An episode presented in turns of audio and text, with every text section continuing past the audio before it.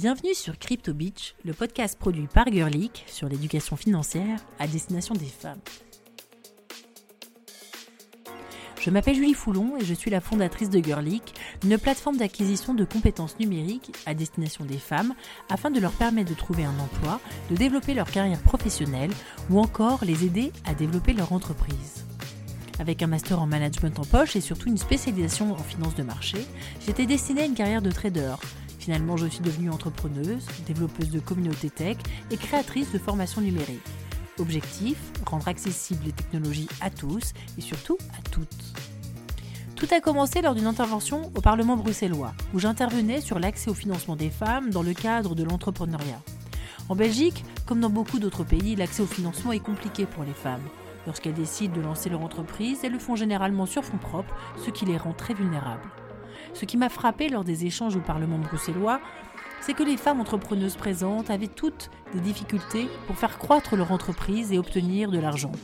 Même parmi les organismes financiers autres que les banques, les femmes restent minoritaires. Depuis deux ans, j'anime un live sur YouTube pour la plateforme d'achat et de vente de crypto-monnaies Bit4You. L'objectif est de rendre accessible le trading de crypto-monnaies, de parler des événements majeurs qui ont un impact sur les cours et également expliquer les outils d'analyse technique. Afin de mieux comprendre le sujet, j'ai évidemment commencé à trader, me réconciliant ainsi avec mes études et à former autour de moi des femmes intéressées par le sujet.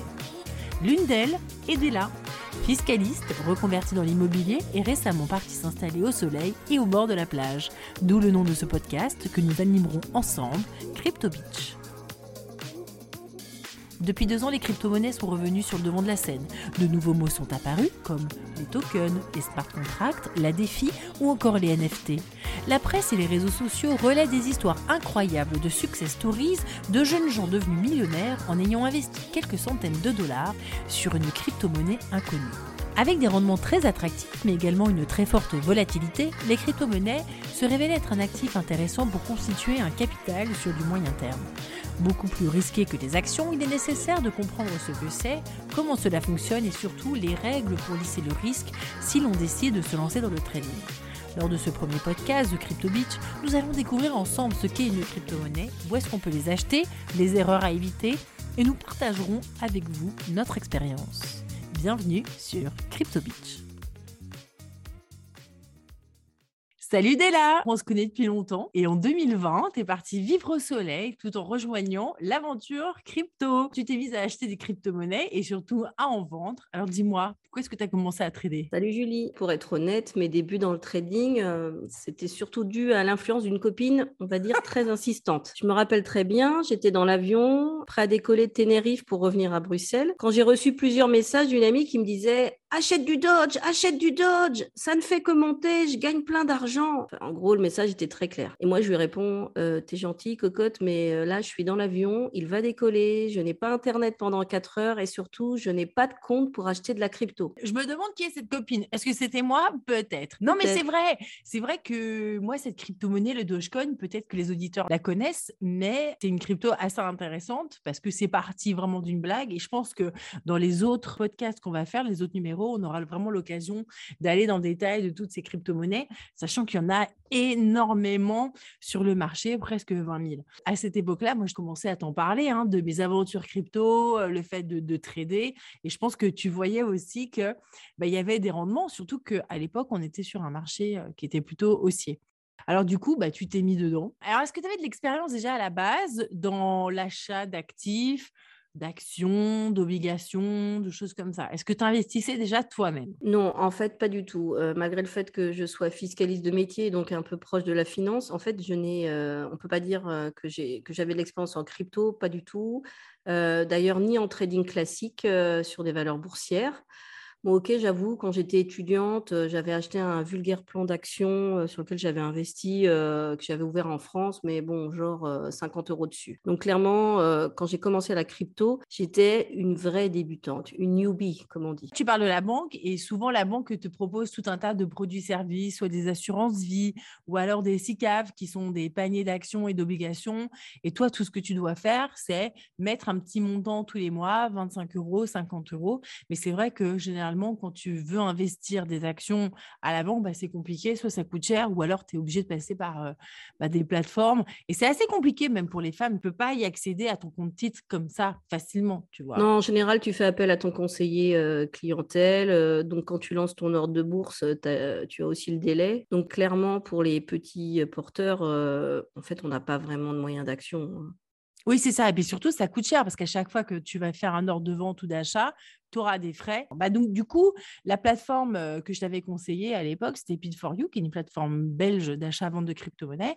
Est-ce que tu as trouvé cela compliqué? Oui, quand, quand j'ai commencé, on va dire, l'aventure crypto, En fait, c'était avec des placements assez modestes hein, au départ. Donc, effectivement, j'ai créé un, portefeuille sur Bit4You. Ça a été très, très simple. Il faut être honnête que ce sont des plateformes dédiées. Celle-ci est une plateforme dédiée belge. Tout simplement, j'ai versé mes, mes, premiers euros sur la plateforme qui ont été convertis en Tether par carte de débit. C'est aussi possible par virement ou carte de crédit. Et je me rappelle bien, le premier jour, j'ai versé 500 euros que, que j'ai investi. Et puis, dès le lendemain, j'ai rajouté 500 euros. On va y revenir hein, justement sur la définition de la crypto-monnaie, puisque finalement, ça vient dans un projet euh, global de finances décentralisées, c'est-à-dire que les crypto-monnaies, on n'a plus besoin d'intermédiaires, on n'a plus besoin de banques. Et c'est ça qui est intéressant. Donc demain, moi, si j'ai envie de t'envoyer bah, de l'argent, bah, je vais ouvrir mon portefeuille crypto, et je vais en choisir une et je vais pouvoir te l'envoyer de téléphone à téléphone. Mais alors, qu'est-ce qu'une crypto-monnaie? Une crypto-monnaie est une monnaie numérique émise de pair à pair sans nécessité de banque centrale, utilisable au moyen d'un réseau informatique décentralisé. Elle utilise des technologies de cryptographie et associe l'utilisateur au processus d'émission et de règlement des transactions.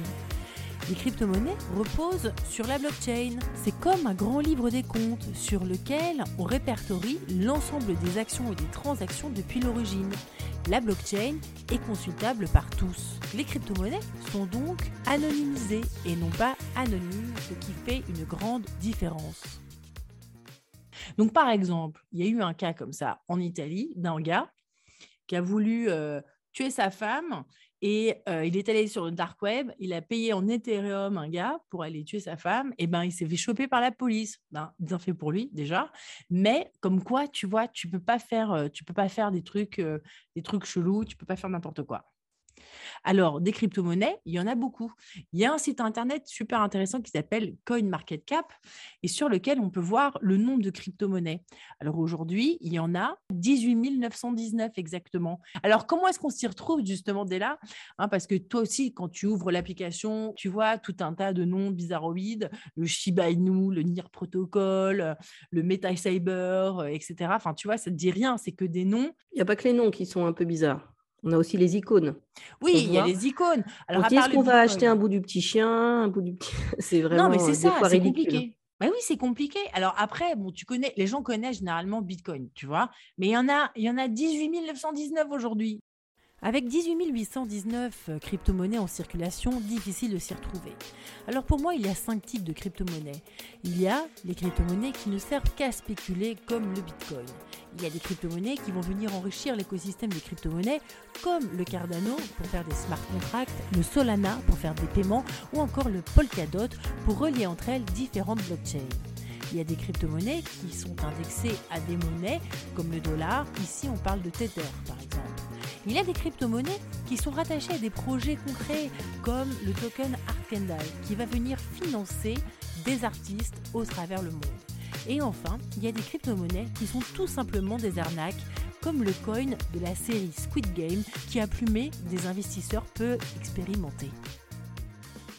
Donc, il faut faire attention. Et donc, moi, je dis souvent, qui, pour commencer, eh ben, c'est important d'acheter des cryptos connus. Et justement, ce site internet, CoinMarketCap, permet de voir les crypto-monnaies, tu vois, le classement avec les plus grosses volatilités. Parce que quand on achète, on achète quelqu'un à un vendeur, évidemment, tu vois.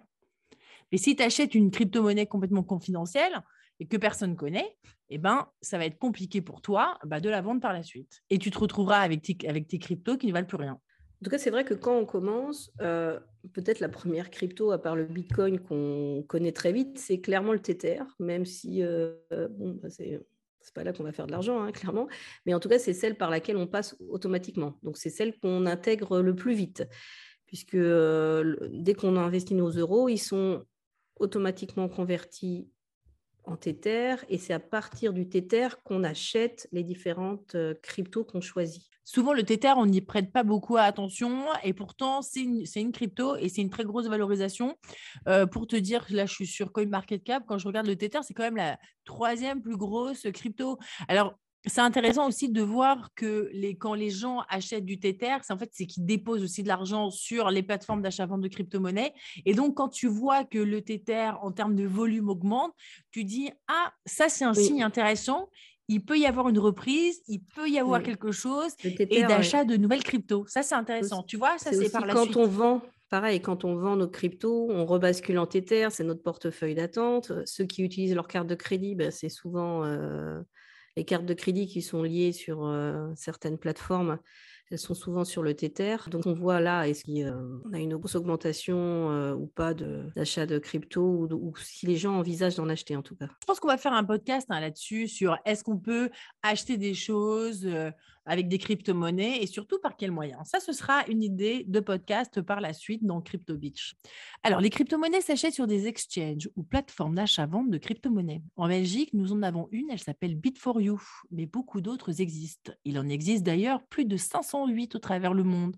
Mais le problème, c'est qu'elles ne sont pas toutes faciles à utiliser. Alors, parmi les plus connus, il y a le chinois Binance, l'américain Coinbase, eToro, MetaMask. Mais il y en a bien d'autres, évidemment. Et toutes ne propose pas toutes les crypto-monnaies et c'est mieux parce qu'il y en a tellement qu'il est très compliqué de s'y retrouver. Alors retenez qu'investir dans une crypto-monnaie très confidentielle présente des risques d'arnaque d'une part et également un risque lié au volume. En effet, quand on traîne, il y a un vendeur et un acheteur et plus la crypto est confidentielle et moins il y a de personnes susceptibles de l'acheter. Alors toi, Della, est-ce que ça t'arrive d'acheter des cryptos qui ne sont pas connus? Ah oui, ça m'est arrivé. Grâce à, on va le dire, toi, avec plus ou moins de succès. Alors, pour le moment, c'est surtout avec moins de succès, il faut être honnête. Notamment une certaine euh, Safe Moon. Oh my gosh. Non, mais c'est clair. Alors, c'était un pote qui m'avait dit Ouais, Julie et tout, il y a du Safe Moon. Alors, c'est vrai qu'au début, ça avait bien performé. je crois que maintenant, c'est proche de zéro. En fait, non, j'ai pas zéro. J'ai l'équivalent de 45 millions de Safe Moon. Donc, le jour où ça passe à un dollar, pensez à moi. Voilà. je serai très loin. Enfin, je vis déjà au soleil. Hein. donc, je, serai, à mon avis, je serai toujours là. sur Mars. J'aurai une plus grande plage, on va dire. Euh, mais bon, à l'heure actuelle, mes 45 millions ont une valeur de 25 dollars. Ah ouais, on est très loin de la fortune. Mais eh ben, ça, c'est vraiment un bon exemple, tu vois. Ça, c'est un bon exemple. Alors, elle n'est pas si confidentielle que ça, hein, Safe Moon, parce que si je regarde sur CoinMarketCap, hein, toujours, si je tape Safe Moon, je vais te dire ça. Comme ça, je vais, on n'est pas allé non plus par hasard sur du Safe Moon. On est aussi allé sur du Safe Moon parce qu'on on aimait bien l'idée derrière du concept que chaque personne qui détenait du Safe Moon quand il le vendait, en fait, il y avait un système d'autodestruction de, la crypto qui fait que bah, ceux qui restaient bénéficiaient euh, de plus. Donc c'est ça qui nous avait plu derrière l'idée, en fait. Oui, c'est ça, parce qu'il y avait moins l'effet de trading, en fait, parce qu'à chaque fois que tu achetais ou tu vendais, il y avait une partie qui était brûlée, hein, burned. Du coup, on avait plus tendance à avoir un portefeuille à garder, à holder, hein, donc, que, euh, que d'avoir des gens qui, qui allaient faire du day trading. SafeMoon, c'est un bon exemple. Justement, parlons-en. SafeMoon, tu vois, sur les 18 919 cryptos euh, aujourd'hui, bah, elle est quand même cotée 233e. Donc, c'est quand même pas non plus une crypto complètement confidentielle. Il y a quand même du volume, puisque elle est quand même, en termes de volume, elle est classée 333e crypto sur CoinMarketCap. Mais n'empêche que elle s'est quand même complètement cassée la figure. Et souvent, les crypto-monnaies, c'est ça, c'est plus on va en parler sur les réseaux sociaux, plus il va y avoir d'influenceurs, etc., et ben, plus les gens vont se dire, ah bah tiens, je vais acheter euh, bah, de, cette crypto du SafeMoon. Et c'est vrai qu'ils avaient commencé à faire, euh, les fondateurs des, des lives sur Twitch, il y avait une communauté, etc., dessus. Et en fait, j'ai l'impression que depuis quelques temps, on n'en entend plus parler, et ça a pour euh, bah, de voir le, prix de, cette crypto baisser. Pour SafeMoon, clairement, c'est ce qui s'est passé. Sur les gros panneaux d'affichage de Times Square, SafeMoon a été affiché pendant tout un temps. Il y avait une grosse publicité qui était faite autour de cette crypto. Mais en fait, ce qu'on se rend compte que bah, les grands gagnants, c'est ceux qui ont acheté au début.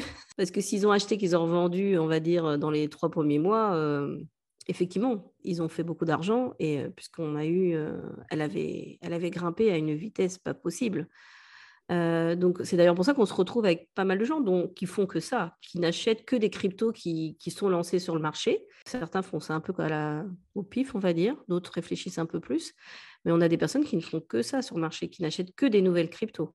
Oui, mais c'est compliqué, il faut vraiment être dessus, puis surtout, il faut avoir les bons tuyaux. C'est vrai qu'avec Moon, moi, je ne sais pas si tu te souviens, on avait dû faire des tutos YouTube pour pouvoir oh acheter cette fameuse crypto. Parce que il fallait la mériter, hein. il fallait la mériter. En fait, c'était clairement pas fait pour les newbies et compagnie. On avait dû passer par plusieurs étapes. Effectivement, donc on avait un trust wallet derrière, mais avant ça, on avait fait des conversions. C'était très, très compliqué. C'était très, compliqué. Donc, c'est vrai qu'il faut, faut avoir un petit côté un peu geek. Et moi, c'est vrai que si je dois vraiment donner vraiment des conseils quand on veut vraiment commencer à senser, euh, évidemment, moi, je pense qu'il faut rester dans, dans, les plus grosses cryptos parce que notre objectif, c'est d'avoir, de lisser le risque, évidemment, sur du moyen long terme parce que c'est quand même des actifs qui sont extrêmement volatiles. Et donc, si tu restes sur des sur le top des cryptos, euh, bah, tu sais qu'il y aura quand même des gens qui vont acheter et vendre. Tu as beaucoup plus, c'est un peu plus sécurisé. Ça reste quand même très, très, très volatile. Hein. Ça, il faut quand même euh, s'en rendre compte que le, tu vas te coucher le soir, le lendemain, ton, portefeuille, ton portefeuille peut faire moins 30% d'un coup. Ah oui, bah, d'ailleurs, ça me rappelle euh, à nos débuts, en fait, on ne dort pas. Comment ça, on, dort commence, on rentre dans la machine et on voit que ça bouge tout le temps. Ça bouge pas juste en fait, comparé à la bourse, il y a une heure d'ouverture et une heure de fermeture. Mais la première chose qu'on apprend et qu'on comprend, c'est que sur le marché de la crypto, il n'y a pas de samedi, il n'y a pas de dimanche, il n'y a pas de jour férié, il n'y a pas de journée, il n'y a pas de nuit. C'est vrai que euh, contrairement à la bourse traditionnelle, en fait, les cryptos sont c'est 24 heures sur 24, 7 jours sur 7. Tu vois, l'ouverture du Nasdaq euh, à l'heure euh, belge, c'est 15h30, tu vois. la bourse de Paris, c'est, je sais plus, 9h30, un truc comme ça, ou 9h, et ça se termine à 17h. Donc ici, ça marche pas comme ça. C'est tout est complètement connecté. Et d'ailleurs, il y a un côté cyclique. par exemple, le matin, vers 6 heures du matin, il se passe des trucs. Tu vois qu'il y a des gens quelque part qui commencent à acheter, vendre des cryptos. Vers 14h30, une heure avant l'ouverture du Nasdaq, pareil, tu sens que bah, les marchés sont fébriles, qu'il y a euh, des changements de position. Vers 19h, c'est pareil, etc., etc. Donc, il y a une forme de saisonnalité. Donc, ça, c'est intéressant si tu veux faire du day trading, c'est-à-dire acheter et vendre en permanence au cours de la journée eh ben, tu peux vraiment jouer aussi là-dessus. Oui, parce que même si c'était, même si c'est ouvert en continu, on a quand même euh, bah, l'influence du marché, des marchés asiatiques, des marchés américains. Euh, on voit quand même que sur les courbes, ça joue. Et je me rappelle qu'au bout de deux semaines à pas dormir, euh, à un moment donné, j'ai quand même trouvé le moyen d'automatiser en fait les ordres de vente et les ordres d'achat. Et, clairement, je voyais bien que quand je me levais le matin, c'était la bonne nouvelle. J'avais gagné 50 euros parce que j'avais un ordre de vente qui, qui était passé à 7 heures du mat. Oui, voilà. ou à contrario, parce que tu allais mettre un stop loss et du coup, tu pas ton, tu te réveillais pas comme moi avec ton portefeuille qui chutait de moins 30%. Alors après, tu vois, les experts, ils vont te dire, oui, mais c'est pas normal, etc. Mais bon, au début, tu vois, tu testes, tu vois, tu mets des petits montants, des choses comme ça. Et c'est comme ça que que, tu sens le marché et que tu montes en expérience aussi. Donc ça, il y a une des choses qu'il faut savoir et qu'il faut vraiment se tatouer à l'encre invisible, c'est qu'il faut mettre de l'argent, uniquement l'argent qu'on est prêt à perdre. Parce que c'est tellement volatile. Et là, tu vois, on le voit bien depuis mai 2021, bah, c'est pas foufou, tu vois. C'est vrai qu'il y a une forte baisse en mai, tu vois, suite à Elon Musk qui, était, qui, passait sur euh, euh, l'émission Saturday Night Live. Et, euh, ah oui, merci, merci. Hein, merci pour le Dogecoin. Hein. Il y a sa mère qui était là, je ne sais pas si tu te souviens, et elle lui fait euh, J'espère que euh, tu ne vas pas m'offrir des Dogecoin pour, pour la fête des mères, tu vois. Et là, patatras, moins 80%, enfin, c'était la cata.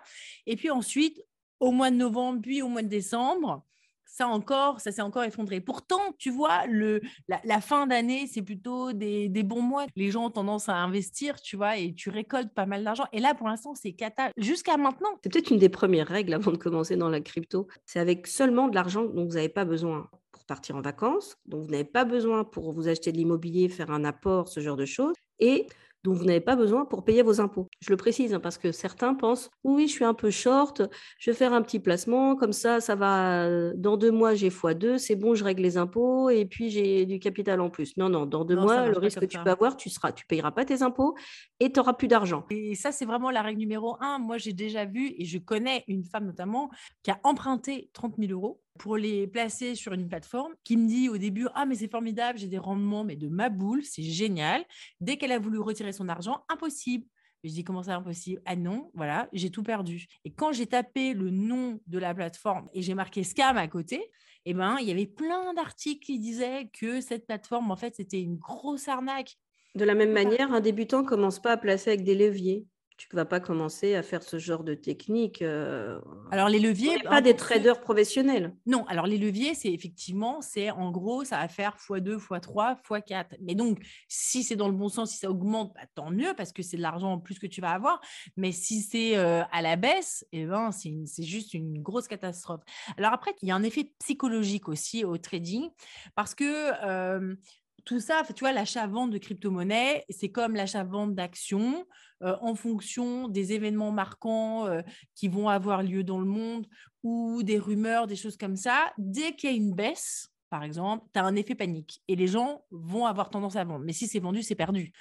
Euh, généralement, c'est un peu contre-productif. Enfin, c'est peut-être un peu contre, c'est un peu contre nature, mais on va se dire, si c'est dans le rouge, tu vois, on va pas penser à racheter alors qu'il faudrait racheter justement pour faire baisser le prix moyen d'achat pondéré, tu vois. Et d'autant plus, si on n'a pas besoin de cet argent-là, l'effet psychologique, il aura moins d'influence sur nous. On, est d'accord, quand on a fait une belle plus-value, personne n'aime euh, le fait de perdre de l'argent. Euh, mais si cet argent, il est quelque part oublié, c'est-à-dire qu'il a été placé et on n'en a pas besoin, on est tout à fait prêt à accepter le fait qu'on doit attendre, euh, se calmer, euh, ne pas s'emporter sur des décisions qu'on va vite regretter. Alors qu'une personne qui a mis cet argent et qui en a besoin risque de bah, vite vendre à perte en se disant eh ben oui, mais non, mais moi j'en ai besoin de cet argent. Oui, tout à fait. Et c'est vrai que comme tu dis, il y, a des, il y a des effets comme ça. Il faut y aller par étapes. Donc, si tu commences à mettre de l'argent, tu mets 100 euros, par exemple. OK? Tu mets 100 euros. Tu as une baisse de 10%. OK? Donc, tu perds 10 euros. Donc, tu vois ton portefeuille, la valeur de ton portefeuille, c'est 90 euros, 90 euros. OK? Mais quand tu as 1000 euros et que tu perds 10%, ça fait 100 euros que tu perds. Donc, il te reste 900 euros. Quand tu as 10 000 euros, bah, là, c'est 1 000 euros. Et 1 000 euros, tu sais, tu dis, waouh, ça commence à faire beaucoup, tu vois. Et donc, moi, je me suis aperçue, en voyant mon portefeuille vraiment grossir et grandir, que tu avais comme ça des étapes. Mais psychologiquement, il faut s'habituer à certaines pertes. Quand tu as 10 000 euros et que tu perds 30% par exemple, ça fait 3 000 euros. Bah, 3 000 euros, tu fais, non, mais qu'est-ce que j'ai fait? Et souvent, les gens auront tendance à vendre pour dire, OK, moi, je vais, tant pis, je suis prêt à perdre 3 000 euros et à sécuriser 7 000 par exemple. Et ça, faut pas faire. Enfin, moi, je pense qu'il faut pas faire parce qu'on ne fait pas du conseil en investissement. Mais ce qu'il faut faire, en fait, serait plutôt de racheter à la baisse. Oui, alors chacun est libre de, de sa décision, mais il faut surtout le faire en pleine conscience. C'est ça. Il ne faut pas le faire à la va-vite qu'une personne vende en se disant ben moi je, stoppe euh, voilà mais il faut que cette personne soit consciente qu'elle ait perdu de l'argent et parce que peut-être que dans les mois à venir ça va encore descendre descendre descendre et que euh, sa décision euh, elle aura peut-être été bonne en fait voilà mais si cette personne en est consciente elle a pris son risque elle a fait calcul et là il n'y a pas de problème il y a trop de décisions qui sont prises juste sur le coup de l'émotion c'est ça certaines personnes vont commencer à 100 euros d'autres vont commencer avec un placement à 10 000 euros donc après, il n'y a pas de miracle. hein.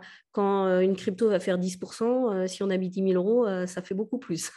Non, mais c'est clair. mais après, si tu veux, on rentre dans les différentes formes bah, de placement avec différents objectifs. Et ça, c'est vrai que voilà, aujourd'hui, je ne pensais pas qu'on allait parler vraiment des, règles à suivre, mais c'est vrai qu'à partir du moment où tu commences à faire, à rentrer dans le monde des cryptos, il faut que tu te fixes des objectifs. Tu sais, on aborde justement des cryptos un petit peu confidentiels. Alors, il y en a une qui est plus du tout confidentielle, qui est le Shiba Inu, qui est un peu le concurrent du Dogecoin.